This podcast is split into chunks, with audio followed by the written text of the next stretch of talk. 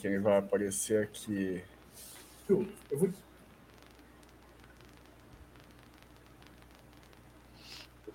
Estamos ao vivo para toda a galáxia maromba refinada. Olá, muito boa noite para todos vocês. Eu sou Leandro Ost, apresentando mais uma das nossas magníficas lives semanais, hoje com dois convidados especialíssimos aqui. O primeiro deles é o coach Hugo Oliveira. Pode se apresentar aí, mano.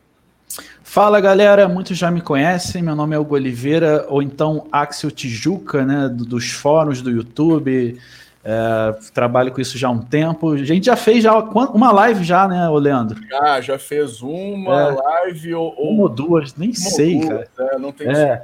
Enfim, eu, eu, lembro que eu fiz umas três com o Brain Games lá com o Caio Botura, umas duas com você. Com o Igão eu já fiz algumas também e tamo junto aí. E aí, nós temos também Igor Kennedy. E aí, bicho, conta pra nós a sua vida. Fala, fala, rapaziada, estamos de volta aí.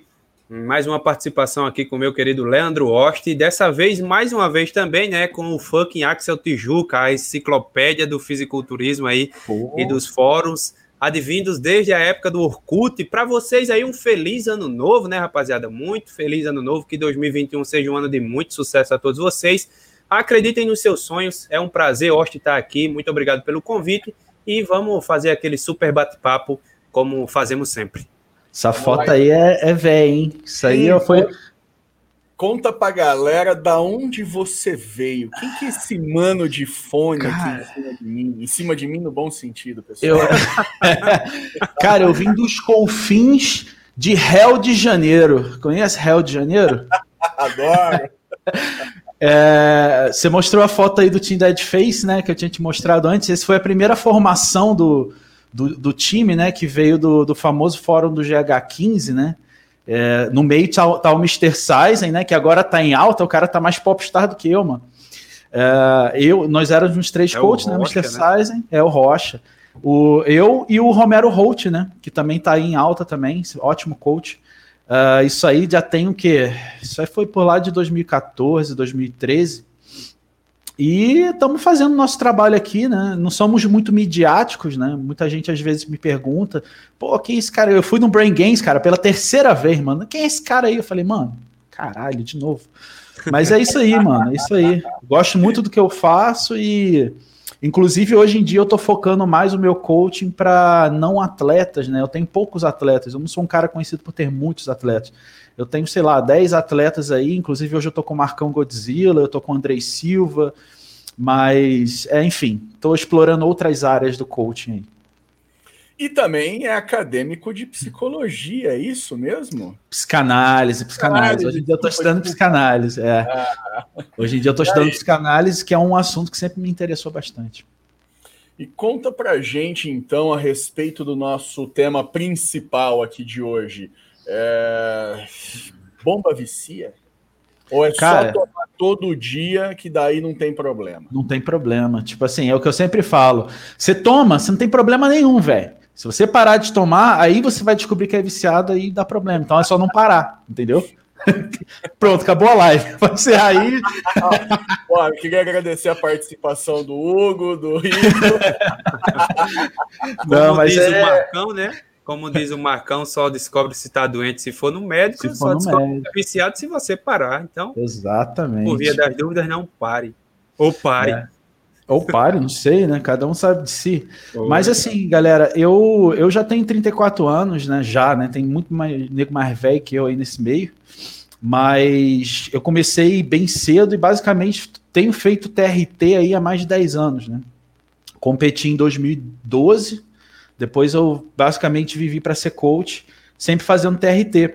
E um fenômeno que eu tenho visto no mercado, assim, nas pessoas em si, nos últimos cinco anos, é exatamente isso. A galera que começou o fenômeno TRT, né, é, há 10 anos atrás, 5 anos atrás, está começando a envelhecer agora. Então o pessoal está chegando aos 30, 35, 40.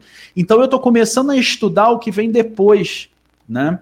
E um dos aspectos que a gente mais descobre pelos comentários, pelo pessoal que me procura para consultoria hoje em dia, aí, esse cara aí era bom, mano. Só que não. Opa, aí que eu. É, falhou. Até bugou a tela. Essa primeira, essa primeira foto foi em 2012, era uma categoria que nem existe mais, mano. Era body, body muscle. Não, body muscle. Era, é, tinha duplo bíceps de frente e costas e abdômen coxo. Eu fui top 4 aí, eu acho. Foi até o Bruno Moraes, cara, que me deu a medalha. Eu lembro disso até Porra, hoje. Que legal. É, do caralho. E depois foi minha evolução quando eu meio que. A primeira foto foi o primeiro. Quando eu tive primeiro contato com bodybuilding, né? De verdade, assim, de fazer preparação e tal. E a segunda foto foi quando eu resolvi tacar o foda-se e usar tudo que eu queria usar. Mas na primeira foto, então, você não teve contato com o produto? Tive, tive, mas foi bem pouco. Eu tava usando, tipo, há 10 semanas. Ah, tipo... Foi o primeiro contato de, de, Não, foi 2012, não, vou mentir. Eu já tava usando um ano antes.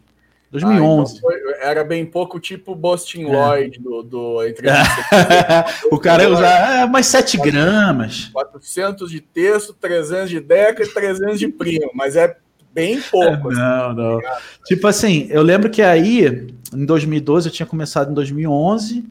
Só que antes disso já tinha feito ciclo e, e, TPC várias vezes, né? Então 2011 mais ou menos foi quando eu comecei a fazer direto.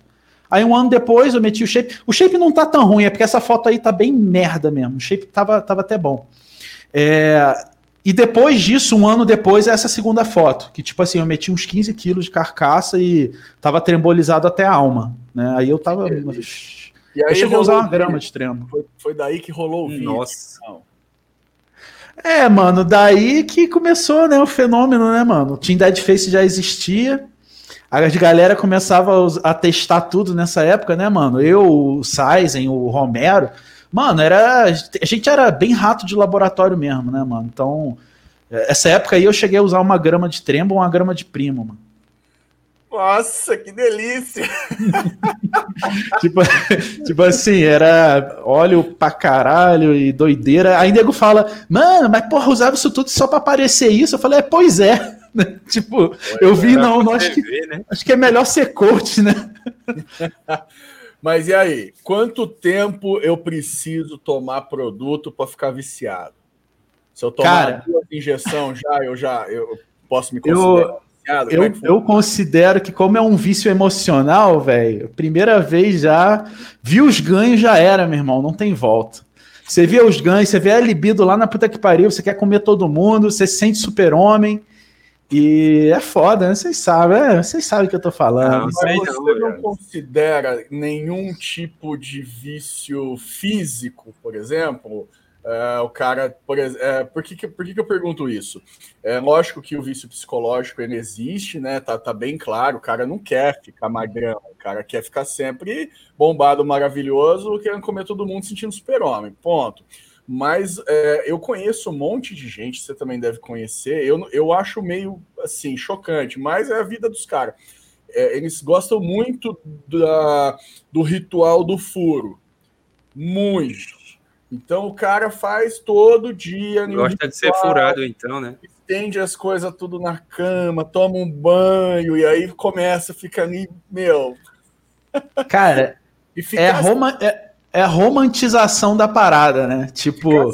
furar pode ocasionar também uma. O cara curte, né, meu, aquilo. Porque se o cara às vezes tá tomando, ele faz meio ml aqui, meio ali, meio aqui, só para fazer o furo tá ligado? Sendo que em determinados músculos ele podia jogar tudo de uma vez ali, acabou semana, né? Vamos supor. O que, que você acha disso? Cara, é, isso aí a gente já entraria na questão da, das aplicações, né? Que eu vou falar e eu já adianto, cara. É, é, isso aí é, é, o primeiro exemplo de vício que você vê logo num cara, logo de cara, tá ligado? Você chega assim, o cara tá usando cipionato, enantato. Ah, mas eu gosto de aplicar todo dia. Eu falei, mas por quê? Ah, porque aí os níveis. Aí o cara começa a buscar, sabe? É, aí os níveis de testosterona vão ficar mais estáveis. Quando você tá usando 250, falei, velho, não vai fazer diferença nenhuma, tá ligado?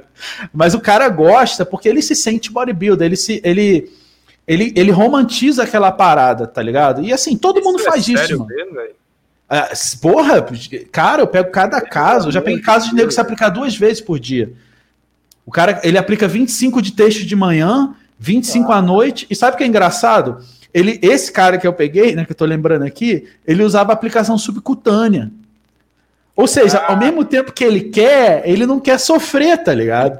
Falo, ele quer furar, mas ele quer mamão com açúcar, né? Pois é, cara. Então, tipo assim, eu não tô nem, eu não tô nem é, criticando a questão da aplicação diária ou subcutânea, nem entrei nesse mérito. Mas é tipo assim, cara, você começa a fazer coisas que você não precisa e arrumar desculpas que não existem só porque você tá viciado na parada, tá ligado? E é isso, entendeu? Então nós podemos considerar, além de um vício psicológico, um vício físico. É, eu acho. Assim, Leandro, eu acho assim, cara, a ciência não sabe porra nenhuma ainda. A verdade é essa. Nego fica falando, ah, saiu estudos. Mano, não existe nenhum histórico de abuso de hormônios que tem, tem na humanidade hoje, tipo de 5 anos para cá, 10 anos para cá. Não tem. Isso aí a gente vai descobrir nos próximos 20, 30, se descobrir. Né? Então, principalmente as questões de neurotoxicidade que o nego está falando, que altera o sistema nervoso, é, vício, comportamento. Cara, tem um estudo que eu postei no meu Instagram muito tempo atrás, deve ter uns dois anos isso. Se o cara for procurar lá, ele vai ter que descer lá bastante. Mas é um estudo que foi feito na Suécia, se eu não me engano, de uh, atletas do mundo inteiro e tendência à depressão e suicídio pós-carreira. E é tipo assim, o índice é muito alto, é tipo 3, 4, 5 vezes maior do que pessoas normais. É doideira, cara. E assim, aí a pessoa pergunta, pô, mas é por causa do esporte de alto rendimento? Ou é por causa do uso de, ergogênicos? Ou é por causa. Cara, é tudo junto. Mas o mais importante, cara, que eu acho que quando a gente entra no bodybuilding, como qualquer outra coisa, a gente entra numa tribo, tá ligado?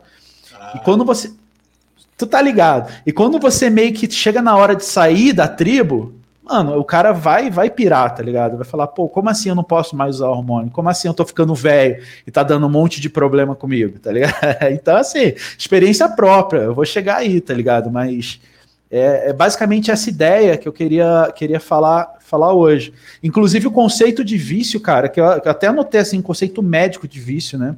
Vício ou adição em uma substância ou uma atividade se caracteriza por uma motivação intensa mesmo sabendo que você possa ter um prejuízo.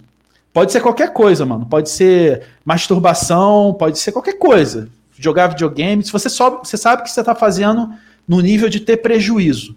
E o cara continua, aquilo é caracterizado um vício adição, tá ligado?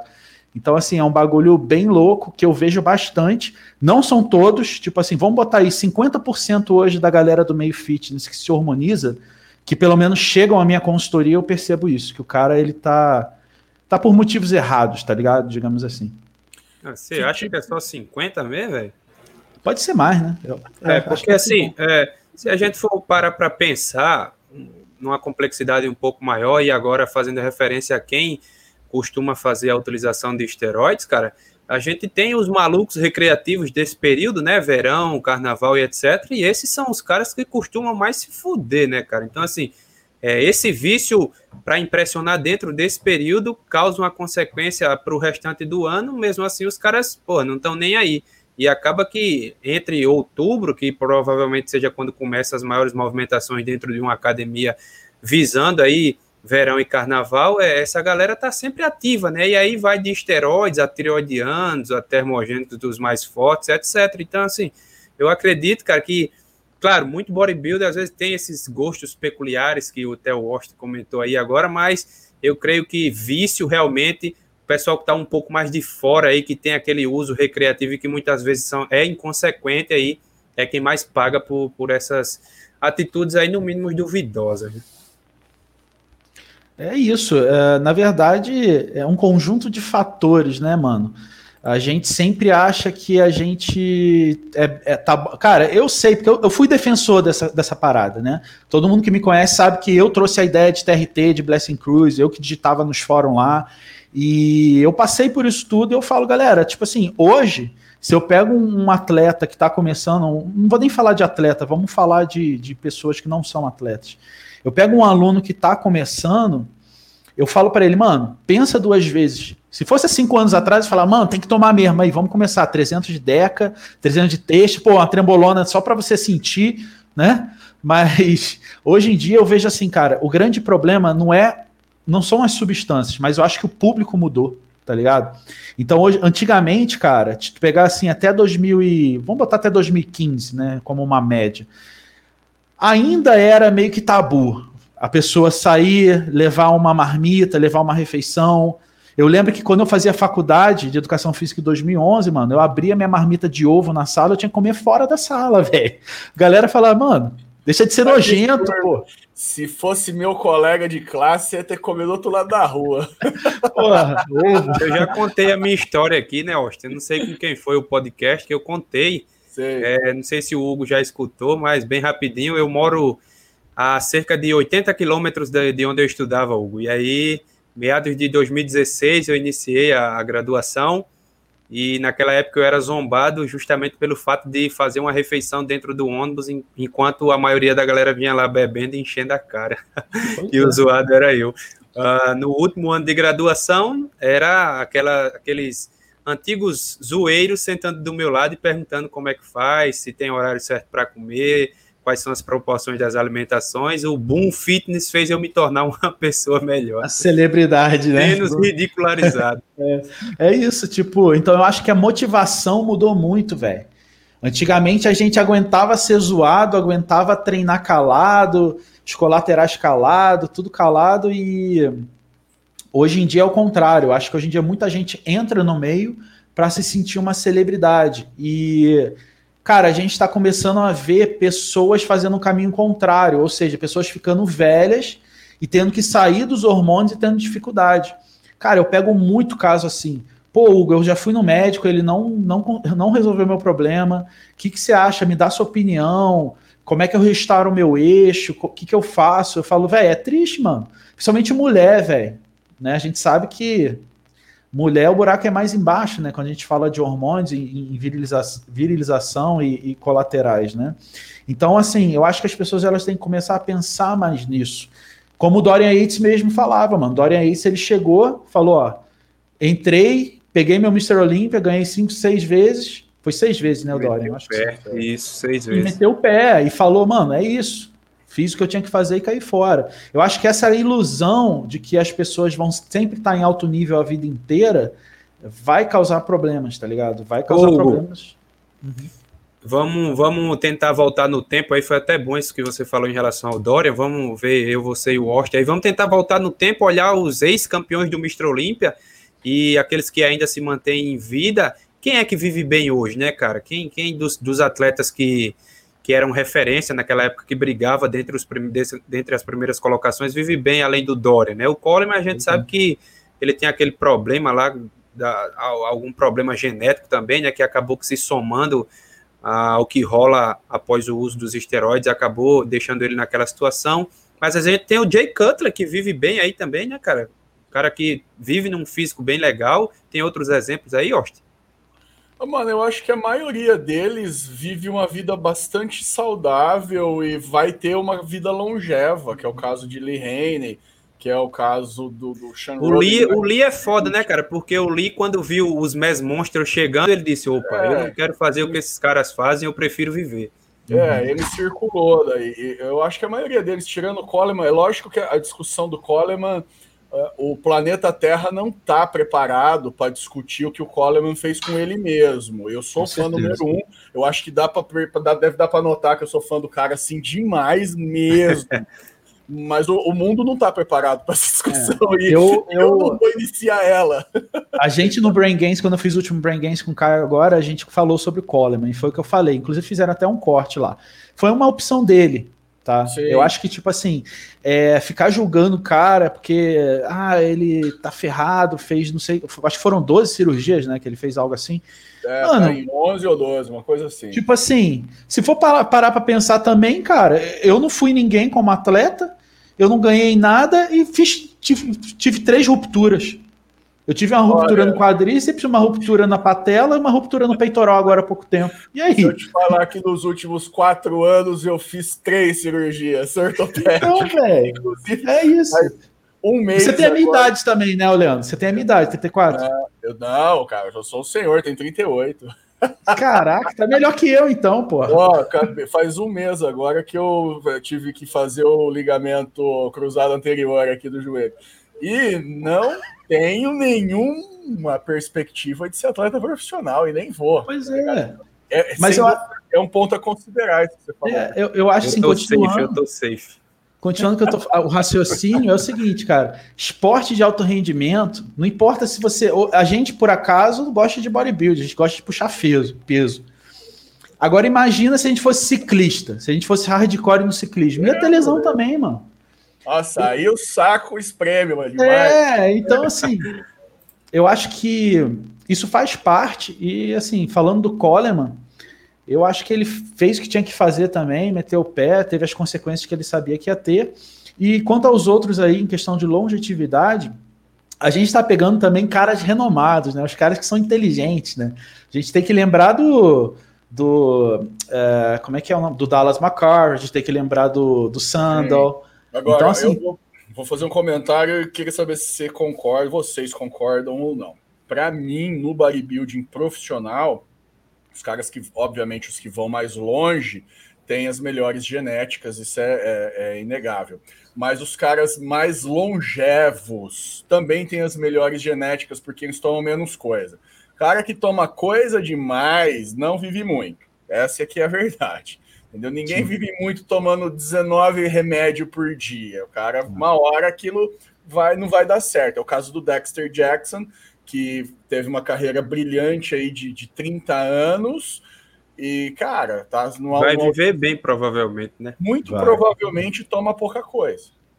Eu acho que teve um fenômeno também, tá tendo um fenômeno nos últimos anos, cara, que se você conhecer alguns atletas pró, do Brasil mesmo, você vai ver que as doses estão baixando.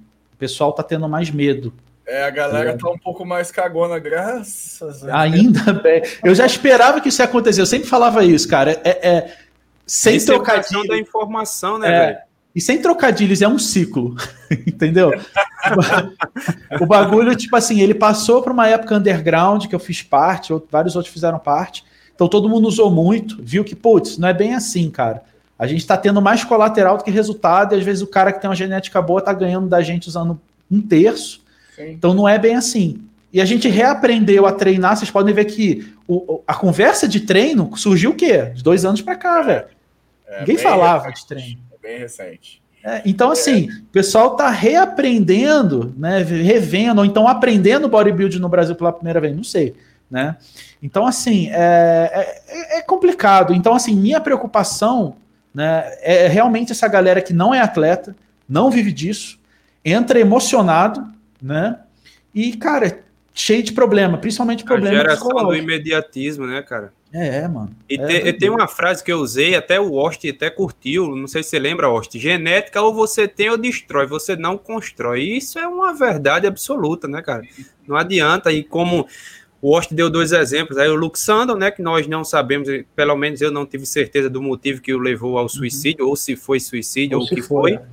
E o Dallas McCaver, cara, para mim, pelo que já se escutava e se especulava do que o Dallas fazia, ele não era é, uma referência. É, você vê aqueles vídeos de motivação do Dallas estar tá fazendo um levantamento de terra com uma porrada de peso, com aquela música bonita de fundo, você fica assim emocionado. Mas a partir do momento que você tenta entender todo o background a qual ele está inserido, você começa a ver que tá, pera, é tipo o que eu falei nos stories esses dias. Eu gosto de abrir minha rede social e dar oportunidade para atletas que eu vejo como potencial serem vistos. Até porque as pessoas falam, Oi, você é visto por gente boa, etc e tal. Mas aí eu vou dizer, cara, o que é que tu usa, o que é que tu fez aí na tua última preparação? E o cara vem para mim lá com um livro de 200 páginas. Porra, você não é, você não tem potencial, cara, você tá querendo se suicidar. Isso, isso. Porque, é, cara, é o que eu sempre falo, os primeiros anos tudo é lindo, né? Se você resolve virar um atleta e você está nos 20, 20 e poucos, né? Você está começando ali e você está descobrindo os hormônios, seus receptores estão tudo virgem, né? Qualquer coisa que você use, cara, você vai entrar e você vai crescer e você vai achar que aquilo tudo é maravilhoso. O problema é que vai chegar uma hora que você vai bater um platô ali e você vai se ferrar em dobro, porque você vai ter que tirar tudo, você vai regredir, você vai ver, nossa, mano, eu sou um merda, que merda eu tô fazendo da minha vida, né? E nessa hora aí que a gente descobre quem é atleta de verdade. Né? Então, uh, muita gente tá no esporte, não é pelo esporte, é para se picar, igual vocês estavam falando. Pelo o cara gosta de sentir a picadura. e com esta picadora agora que nós vamos abrir a oportunidade de ouro incrível, única e sensacional, estreando agora. Um seguidor do nosso Instagram, o arroba canal Leandro Osh, deixou um comentário muito pertinente ali e ele foi escolhido para participar aqui junto com a gente. E ele é o psicólogo Vitor Arthur. Vitor, se apresenta aí para a gente brevemente, deixa sua pergunta, o seu comentário. Vamos lá, bichão. Beleza.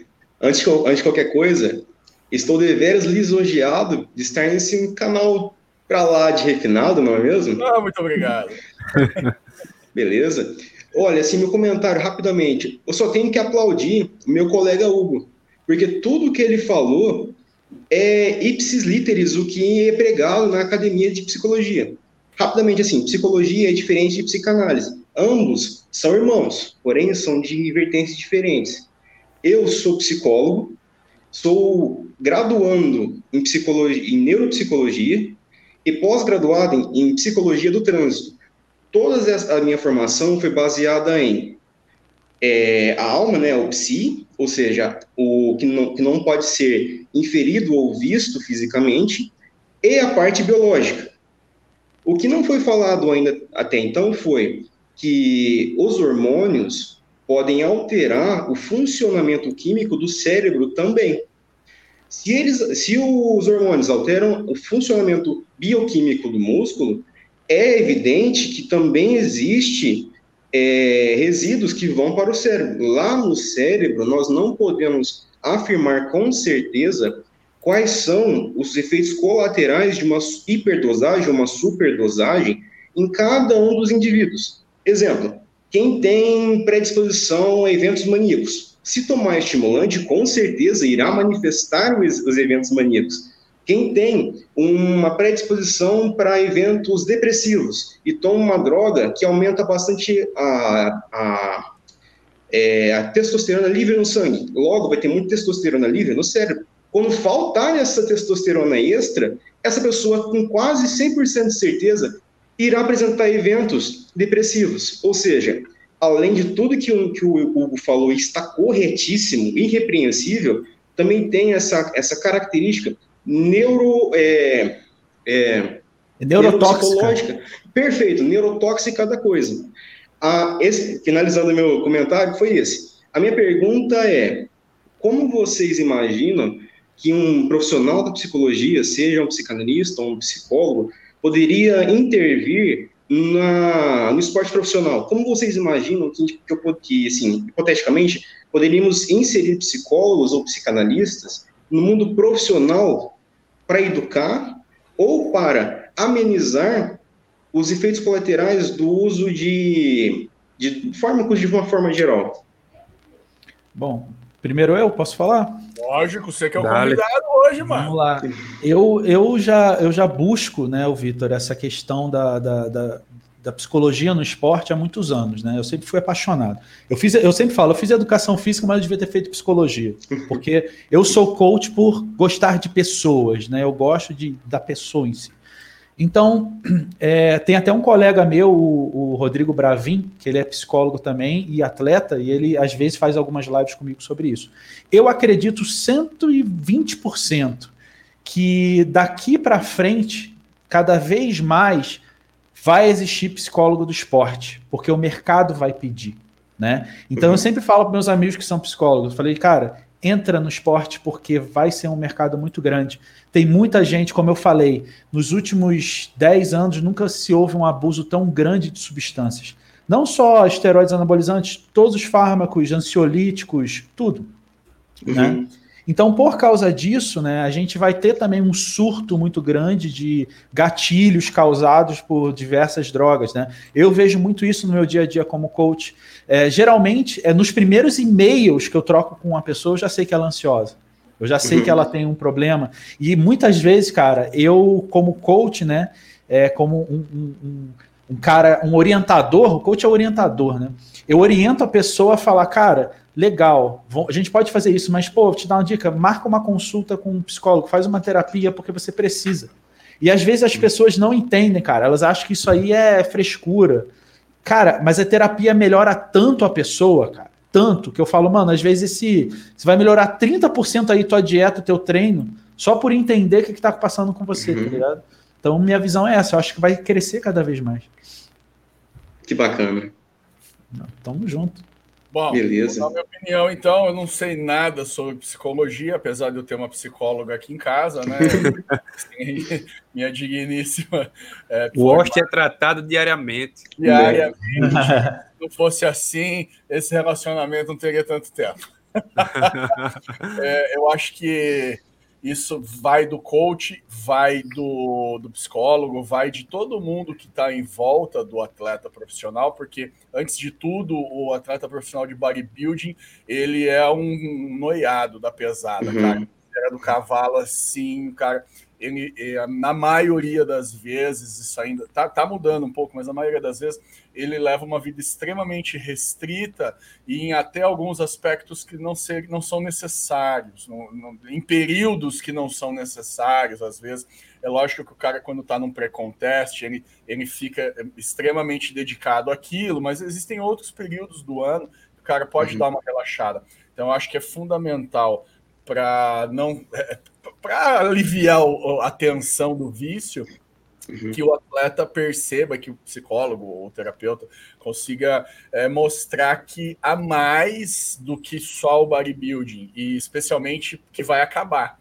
O bodybuilding ele é um período curto, na maioria dos casos, para 99% dos competidores, porque é um esporte caro, que não dá rendimento e que é, um, é muito restrito, as relações sociais baladas, aquilo tudo. Então, 99... é uma vida de merda, né? Vamos é, resumir. É, é, 99% da galera não vai ficar muito tempo nisso. O cara fica uns anos ali, curte a vibe, mas é, tem que saber a hora de tirar o pé, de parar e saber que tem outras coisas em volta, que a vida ela não se resume ao ferro.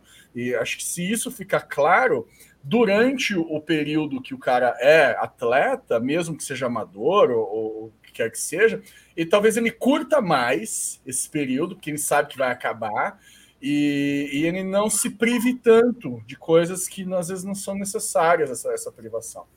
Uhum. Pois é, é cara. Perfeito. Quer complementar aí, Igor? Vou, cara, vou, porque cabe muito bem com o que o Wast falou. É o caso do Sean Roden. O que é que acontece? Hoje em dia, hoje em dia não, né? Já se escuta há muito tempo que o melhor atleta é aquele que tem consistência, é aquele que faz tudo certo o ano todo.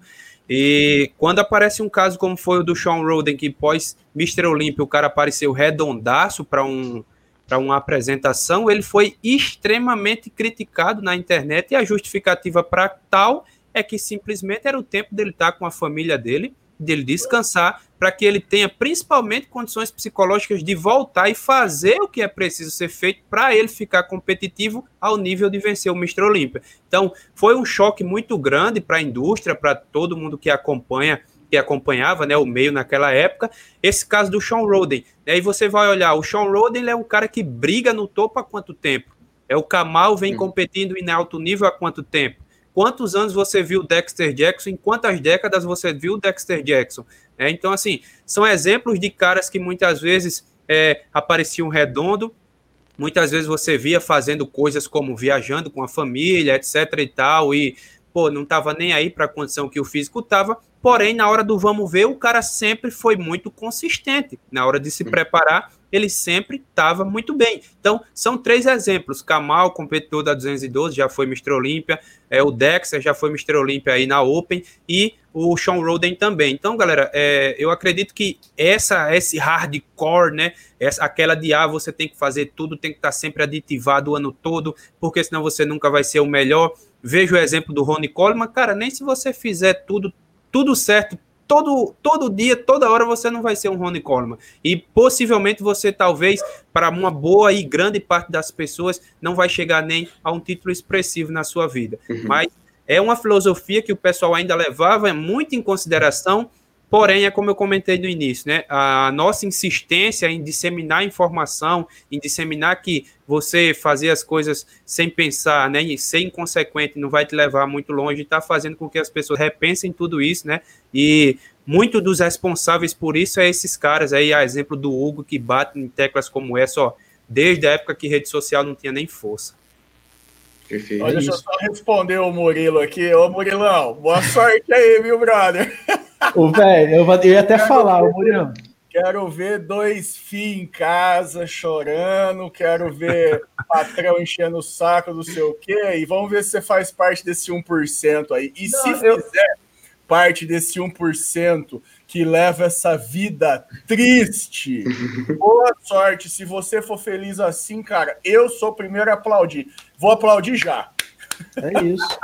Eu, é o que eu ia falar. Eu falo, mano, você pode até ter o estilo de vida, não é isso que a gente está falando. Eu nunca vou parar de treinar. Eu só vou parar de treinar se quebrarem minhas pernas, entendeu? Eu gosto de treinar, gosto de bodybuilding, acompanho. Né? Comer é fisiológico, né? É, entendeu? Agora, tipo assim, o que eu tô falando é o seguinte: você não vai usar, você não vai usar trembolona a vida inteira, você não vai usar bodenona a vida inteira, você não vai fazer, mano. E assim, é, esse, esse tipo de comentário eu já vi mais de mil vezes. Ah, porque eu vou continuar. Daqui a 10 anos o cara tá com dois filhos com a barriga desse tamanho, entendeu? E fala, é, né? Falei, ah, velho. Tem coisa muito mais legal no mundo do que bodybuilding. Eu, eu aplaudo o pessoal que, tipo assim, por exemplo, Caio Botura. Eu falo, mano, se eu fosse o Caio, velho, eu já tava cagando essas porra, entendeu? É você... Mas se bem que o Caio ele já tá numa nova fase, eu ia até usar ele como exemplo, né? Que eu, eu converso bastante com ele. E ele tá, ele tá realmente sendo um exemplo do que eu tô falando. Ele tá parando de usar testosterona, né? Porque ele quer ter filho lá. E ele mesmo fala isso. Ele fala, cara, eu não sou só bodybuilder, eu sou outras coisas também. Eu não, eu não preciso uhum. explorar só uma área da minha vida. Eu não preciso parar de treinar, né? Igual o Murilo tá falando, ah, ninguém tá falando que você tem que parar de treinar, ao contrário. Você tem que treinar, se você gosta. Tem que, treinar, tem que treinar mais. É, tem que treinar mais. Agora é isso que eu falo para as pessoas. Você quer saber se você gosta? Para de usar tudo. Vamos ver se fica três meses treinando. Ah, perde a né? graça pra caralho. Né? então, assim, eu, deixa eu pegar esse gancho aí e vou te fazer uma pergunta. É, quando você vai é, iniciar um atendimento, muitas vezes, deve acontecer com muita frequência, os caras já vêm de outros coaches ou vêm de outras preparações, até que sozinhos, e às vezes com um abuso exagerado de determinados produtos. E aí você dá uma olhada no cara, dá uma olhada no que ele faz, coleta um exame ou outro, e aí identifica que não precisa de quase nada daquilo. Dá para cortar pela metade, vamos supor. Só que o cara não quer. O cara quer tomar. Como é que você faz para dobrar o cara que tá, te contratou para seguir a tua opinião? É para isso que você contrata um coach, que é para seguir o que ele fala, senão não, não faz sentido mas eu sei que acontece com uma frequência enorme. O cara não quer, o cara quer tomar um monte de coisa. E aí? Cara, é, é, é mais simples do que parece. Porque eu uso muito esse gatilho do. Mano, você que me procurou. Eu não ofereço meu. Você não vê, é muito raro você ver oferecendo meu corpo. Tá ligado? Eu, eu, graças a Deus, cara, há 10 anos eu recebo e-mail e recomendação. Eu não preciso ir atrás de aluno. Então, tipo assim, vem nego de Portugal, vem nego de tudo que é canto. E eu falo assim, cara, seu shape está uma merda, você não está tendo resultado e você está intoxicando e gastando dinheiro. Então eu, eu apresento a fato, tá ligado? Então, tipo, o fato é esse. Eu já peguei esse caso e, cara, tem aumentado muito isso. De o cara chegar de outro coach que é abuser e vir e eu tirar tudo do cara, reestruturar treino, tudo, e o cara é, melhora.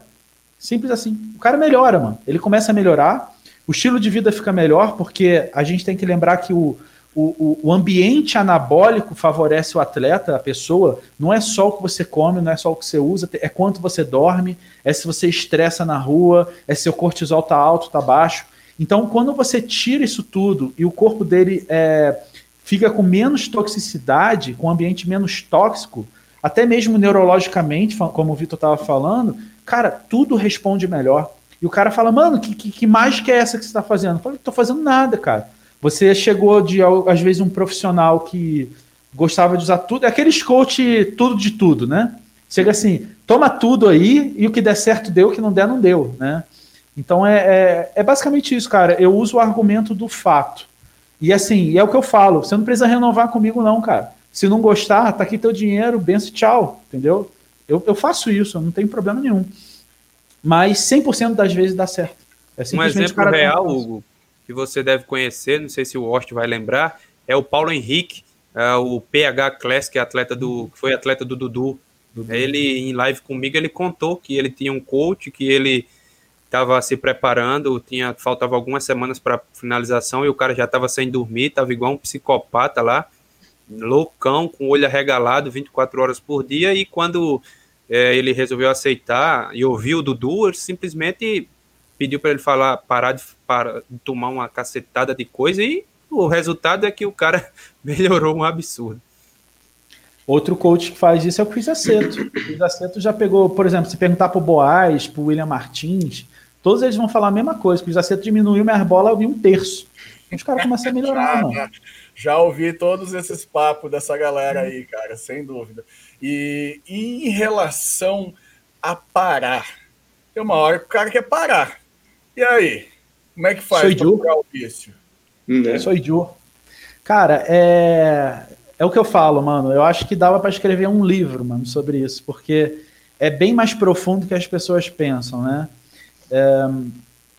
Eu não sou nem de longe famoso, mas eu me considero um dos responsáveis por difamar essa cultura de, de abuso, né? Mesmo que sem querer. Né? Então, basicamente que o cachaceiro fanático falou aí, a gente usa 12 anos e não é viciado, tipo, é normal, entendeu? Aí quando a gente resolve parar, né? Eu resolvi parar por uma questão mais experimental, né? Eu falei, cara, eu tô há 10 anos fazendo TRT.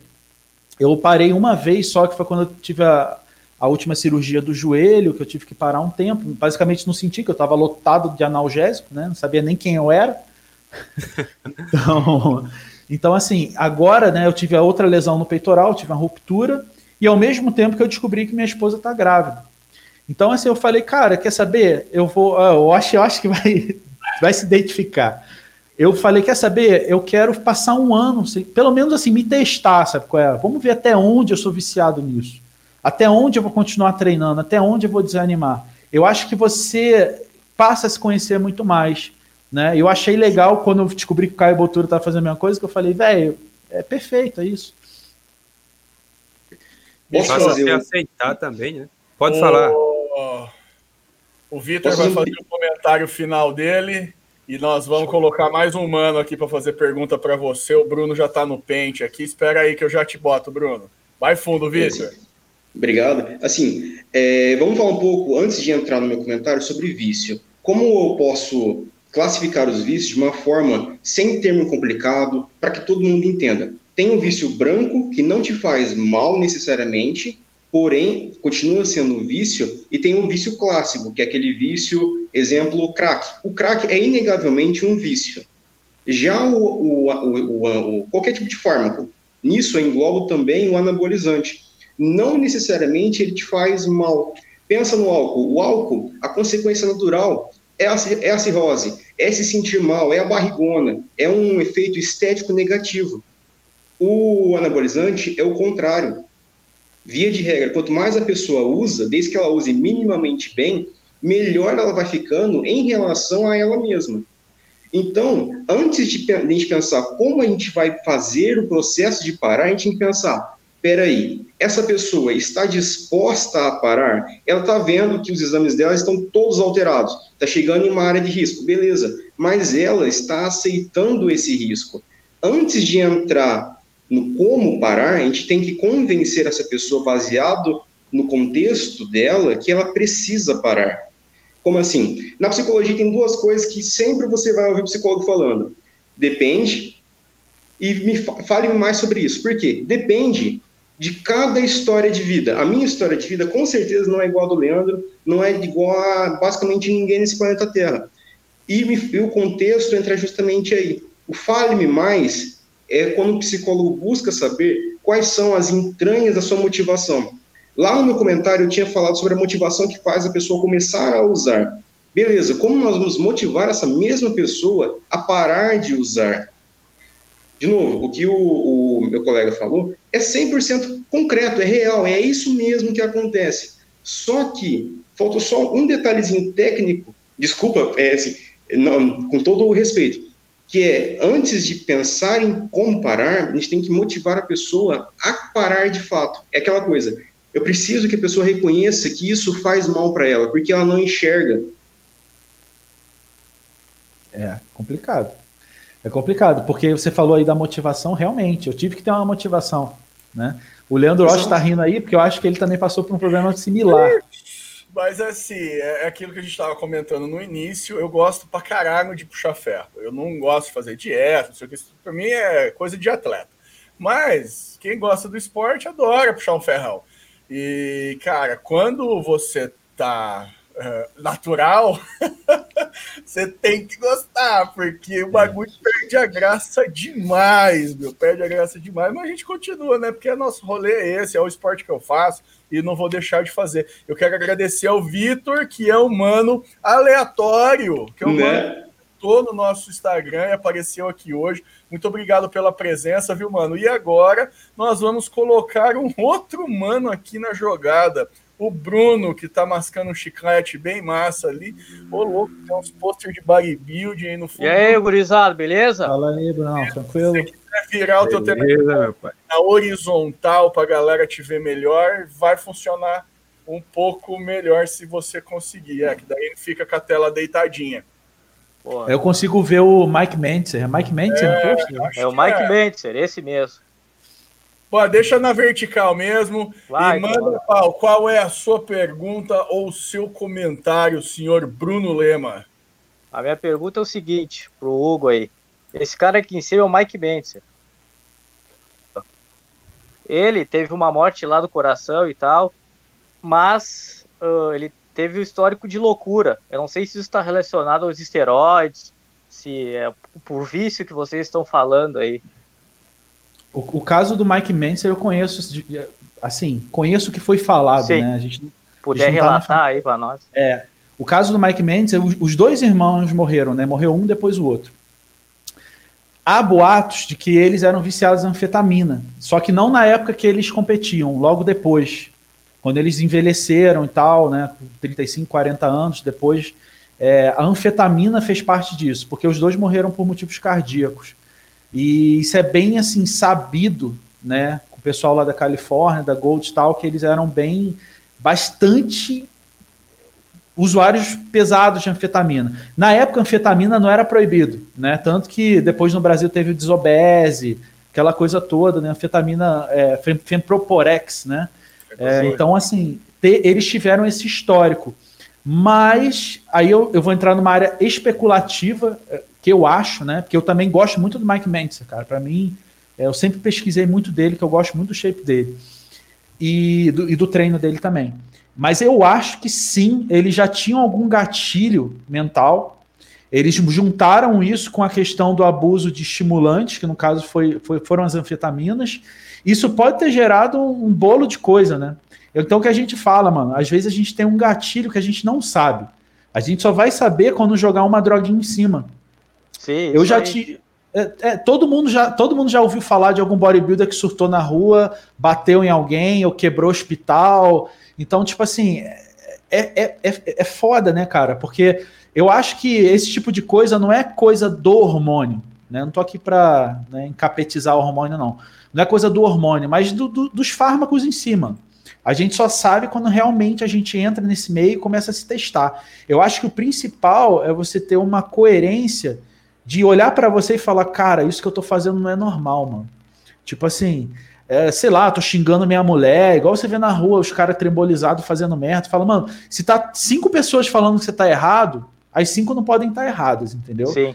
Então eu acho que o que falta é isso, mas em, no caso do Mike Mendes, eu acho que teve a ver com, com as anfetaminas, cara. Eles mor mor morreram bem cedo, né? 40 e poucos Sim, anos. Sim, mas né? a mistura de substâncias não, não ajudou a, o problema a piorar, já que já eu, tinha um gatilho? Eu acho que sim, cara. É difícil dizer, porque é, porque é o que eu falei. É, tudo é uma ligação das drogas, então. Sim, se o cara sim. abusa mais esteroide, se não usa menos, claro que ele vai estar, tá, mas aí o cara faz um abuso total, Aí se fode todo. Com certeza, porque, cara, a gente criou uma falsa ilusão de que os esteroides são inofensivos, né? Se Sim. você falar assim, por exemplo, cara, eu tava na. na live lá do, do Cariani com Ada, eu vi umas pessoas perguntando, Leandro, tipo assim, pô, primeiro ciclo, eu treino, eu treino há um ano, vou tomar oxandrolona. A outra menina lá, cara, tive uma menina que perguntou, cara, quase tirei print. A menina devia ter uns 35 anos. Você vê pela foto do perfil que não é do meio maromba. Ah, Sim. não, porque eu tô usando oxandrolona há quatro meses. Sabe? Eu falo, velho, esse pessoal acha que o quê? Tipo, mano, a, até 10 anos atrás a gente tinha um medo do caralho disso, cara. Eu Todo tenho. mundo de medo. Hoje em dia o pessoal perdeu medo. Se tu for aqui na, na eu sou aqui do Grande do Sul. Aí tu uhum. quer competir, tu vai falar com os caras ali, os treinadores famosinhos daqui da volta, eles vão te passar um, uma lista toda de droga. Entendeu? É foda. Sabe por que, que eles passam? Porque depois eles não vão ter que lidar com o problema. É, né? Então, tipo assim. Eles, eles, eu já tive histórias, que eu tenho amigos que competiram. História o cara fala assim, ó. Ah, tu não quis lá competir? Competiu, então o que tu quer? Te vira. É assim que eles falam para ti, entendeu? Aí eu acho que, só dando um parênteses, eu acho que cabe às pessoas, mano, a é consciência, é consciência. Não, esculachar consciência. os caras também, mano. Por que, que tem tanto coach ruim? Porque ninguém esculacha os caras em rede social, ninguém denuncia os caras. Eu acho que, tipo assim, cara, toda hora, eu sei porque eu trabalho com isso já há 10 anos. Eu recebo muito aluno assim falando, cara, tava com profissional, não vou nem falar coach, né? Porque pode ser um monte de claro. coisa, pode ser nutricionista e tal. Ah, eu tava com um profissional X, o cara me destruiu. Eu falei, tá, e você fez o que a respeito? Não, não falei nada. Eu falei, velho, por que, que você não falou? Se eu tenho uma filha que foi destruída por um médico, eu vou caçar o cara até o fim do mundo, velho. Sim. Entendeu? Eu acho que o pessoal ele tem que falar mais, mas voltando ao que você estava falando, sim, eu acho que existe uma farmacocinética que a gente não compreende muito bem. Não adianta os, os cientistas falarem que compreendem, porque, é como eu falei, muita coisa a gente só vai ver daqui para frente. Então, o que, que a gente pode se guiar pela prática? O que, que a gente vê acontecer? Pô, vocês sabem, o nosso saudoso, eu vou falar saudoso com o maior respeito, mas eu vou citar o nome que eu acho que não tem problema. O Sardinha, a gente vê que o Sardinha não tá legal. Ele tem apresentado quadros de depressão, ele mesmo fala que tem pânico. Então, assim, eu não estou aqui para julgar, até porque eu não conheço ele pessoalmente. Mas ele mesmo já deve ter falado disso. Até onde uh, o, o, uso de substâncias ajudou nisso. Né? Então, é, é complicado. Eu acho que muita coisa é, a gente só vai ver passar dos tempos. E sim, respondendo sua pergunta de maneira simples, acho que tem sim. tudo a ver. Sim. E mais, uh, mais uma pergunta para ti. Uh, o pessoal perdeu o medo de usar as drogas depois que saiu aquela Bíblia do ZH15. Não sei se é isso. É, então, é, é difícil dizer porque eu, eu, fiz parte disso, né? Por mais que Sim. não fui eu que traduzia a Bíblia, mas ela foi muito mal traduzida, inclusive, foi aquela tradução Sim. de Google chechelenta, né? Aí vem pro e... Brasil, os caras vê tudo errado não, e toma aí já era. Cara, já eu, era. eu vejo eu vejo uns moleques assim, cara, principalmente quando eu vou para uns podcasts mais famosos, assim, tipo Leandro Ost, né? Sim, Ou Caio é, Botura, só refinado. Só refinado, assim. Aí vem uns moleques de 15, 18 anos que tá, entrou no meio agora. Ah, mas quem é esse moleque aí? Não sei o que lá, quem é esse Hugo? Eu falo, velho, você só usa trembolona na quantidade que você usa, porque lá em 2010 teve uma campanha em cima da trembolona que veio lá do GH15. O pessoal não usava muito trembolona, né? O GH15, querendo ou não, ele impactou o mundo inteiro, porque tinha gente, nego de tudo que é canto. E o Brasil foi muito impactado, porque brasileiro sabe como é que é, vê um negócio lá fora e pff, explode. É aqui, né? sensação, né? é sensação. E era o Nasser? Cara, eu acho que não, eu acho que foi mais o Gunter Schirkamp. Sério? É, eu acho que o Nasser, ele, ele, eu acho que ele sabia quem é. O Dennis James, eu tenho certeza que ele sabia quem ah, era. Eu tenho certeza que o Dennis James sabe quem é. Porque Aí ele comentou. Ele comentou. eu vou, deixa eu perguntar a vocês, cara. É, é eu sempre, quando ouvi GH15, eu não sei porquê, sempre eu liguei ao Nasser Lerson Bat, velho. É, é, sei lá, um cara. Era mais forte que rolava, mas nunca foi confirmado. Por isso que eu, eu acho que foram, assim, acho não. Sempre impressão. Eu tenho certeza que foram várias pessoas alguns nomes de peso e alguns, algumas pessoas que não eram nomes de peso, eram pessoas ou normais, ou que conheciam o cara, ou vendedores também, teve, tiveram vendedor. Mano, aquele fórum hoje é venda, é venda de hormônio, tanto que a maioria que eu conheço que participou da época não participa mais porque mudou totalmente o sentido da coisa. Bom, Mas é isso, eu acho que a Bíblia a Bíblia contribuiu, sim, infelizmente. Ah, com certeza contribui. Eu vou dar minha breve conclusão aqui a respeito disso tudo. É tudo certo isso que, que o Hugo falou e que o, o, o Bruno também estava comentando. E em relação a qualquer outra droga e o organismo das pessoas, é impossível você prever o que vai acontecer. Basta pegar uma bula de qualquer medicamento vendido em farmácia sem receita, uma aspirina, por exemplo.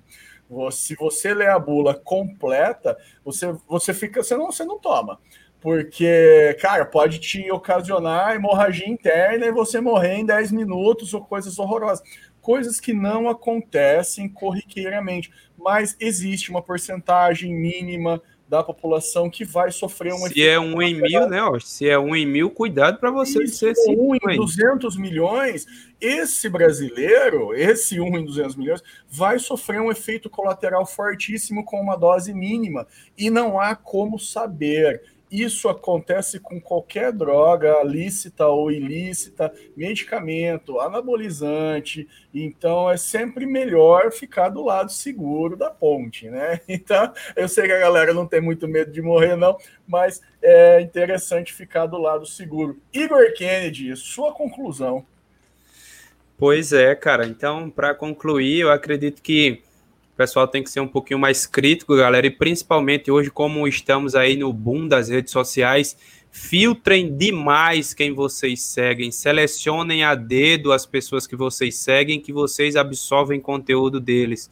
Né? A gente sabe que para a maioria das pessoas é muito mais fácil você abrir o Instagram e pegar uma resposta super mastigada do que você é, se pôr para estudar ali capítulos e capítulos a respeito de qualquer assunto. Então, muito cuidado, galera, não sejam inconsequentes. É, entendam que vocês têm uma vida fora da academia, têm uma vida fora do esporte, que a sua expectativa de vida gira em torno de 70, 80 anos de idade e que eu tenho absoluta certeza que você não tem condições é, de ficar todo esse decorrer da sua vida fazendo esse tipo de coisas. Nem mesmo se você quisesse, você conseguiria. Então, novamente, filtrem as pessoas a qual você absorve informação Uh, saiba que toda ação tem uma reação e dentro da utilização de recursos ergogênicos não é diferente. E acima de tudo, galera, é, lembrem das pessoas que estão ao seu redor. Lembrem das pessoas que te amam, que gostam de você. E antes de tomar qualquer atitude, é, saibam que não é só você que pode sofrer devido a isso, né? Pessoas que você ama podem ser super afetadas. Fica aqui o meu agradecimento pela participação e um grande abraço a todos vocês que estão assistindo aí. Coach Hugo Oliveira, um dos mais requisitados do planeta Terra. Lembrando que o Hugo eu conheci através de um podcast do Caio Botura também, bem antigo, e já gostei logo de cara. E o Hugo está aqui hoje porque não é porque ele entende um monte, mas principalmente porque ele tem bom senso. tudo que o humano publica é ponderado e tem bom senso. Não é tudo, vamos lá e arregaçar. Então, Hugão, Inclusive palavras... o Etevaldo. É. Últimas palavras do coach Hugo Oliveira aqui para nós. Bom, é isso, cara. Eu, eu acho que a profissão do coach, independente se ele é educador físico, nutricionista, o que ele for, cara, ele tem que ter um mínimo de empatia, velho. Porque no final das contas, isso que o Igão falou é verdade. Eu acho que a sua família, muita gente, pô, entra ali naquela onda e não pensa no depois. E às vezes, cara, as pessoas idolatram caras que não sabem como é que estão na vida real, né, mano? Então, tipo assim, tem muito maluco aí que, por exemplo, no meio pró dos Estados Unidos, é, inclusive o Boston Lloyd estava falando, até estava comentando com, com o Leandro Osh, né, que o Boston Lloyd é, o famoso Boston Lloyd usar 7 gramas de hormônio lá, teve problema renal, o cara tava tendo vários problemas, e ele tava falando que tem um monte de pró que já fez até transplante de rim, ninguém sabe, porque os caras não falam. E assim, o mínimo eu acho que para a pessoa que vai usar hormônio é ter um plano de saúde, ter um acompanhamento, não só médico, mas de alguém que entenda, porque às vezes o médico não entende, tem que ter alguém que entenda e o médico, né? O plano de saúde é básico. Se eu não tivesse plano de saúde, eu já tinha morrido uns 100 mil em cirurgia na minha vida, cara. Sem sacanagem. Eu não sei nem de onde eu ia tirar, mas tudo bem. É, então é isso. Eu acho que falta empatia. A galera tem que ter mais empatia e tem que saber que depois vão vir outros problemas. Você tem que estar preparado. Então, escuta mais a galera que está no depois. Não escuta tanto a galera que está no início. A galera que está no início está cagando e andando. Eu sei que é legal falar de trembolona, eu sei que é legal ficar grande, vascularizado, meter o shape e falar que não dá nada. Mas chega uma hora que esse, esse papo fica meio passado, entendeu? Quando você começa a sentir uma pontadinha no coração, igual o camarada falou aí nos comentários, fecha rapidinho, entendeu? Aí você muda. Mas é isso, agradeço aí a todo mundo, tamo junto sempre. Uh, eu queria agradecer a presença desses maravilhosos meninos, incluindo o Vitor Arthur, psicólogo, que apareceu aí na nossa live, o Bruno Lema, o Gauchão também. Valeu! Umas perguntas muito legais e convidar todo mundo que está aqui agora a entrar na live da Muscle Contest Internacional, que hoje o Terek vai entrevistar, além do Rafael Brandão, vai também, puta, como é que é o nome daquela? A Kim Williams. Para mim, Nossa. eu eu nunca vou nas lives que eu não participo, só vou nas que eu participo, mas nessa eu vou, porque o Akin Williams, eu acho que a maioria da galera concorda aqui, é um dos maiores atletas de hoje, de sempre. O cara tem muito. Ele ganhou o Chicago Pro? Foi o Chicago Pro? Ele, ganhou, é, ele ganhou o Chicago Pro, pegou a classificação, agora acho que pegou um, um honroso sétimo. É. Tu não estava aqui no, no Arnold Classic, não, né, Austin? Não, ele não. Eu vi não... ele lá, velho. Meu Cara, amigo. Ele é muito grande. E agora eu acho que o pessoal começou a dar um pouquinho mais de atenção e o olhar para ele. E ele é um candidato fortíssimo a pegar um pódio em breve. Ele tem massa, cara. Só precisa secar. É assim como vários outros, né? Assim como o próprio Mister Olímpia da atualidade, né? O cara já tem muito músculo, só precisava passar a temporada no deserto. É isso, meus amigos marombeiros refinados muitíssimo obrigado por terem assistido a essa magnífica live. Fiquem com a gente e até a próxima. Valeu mesmo!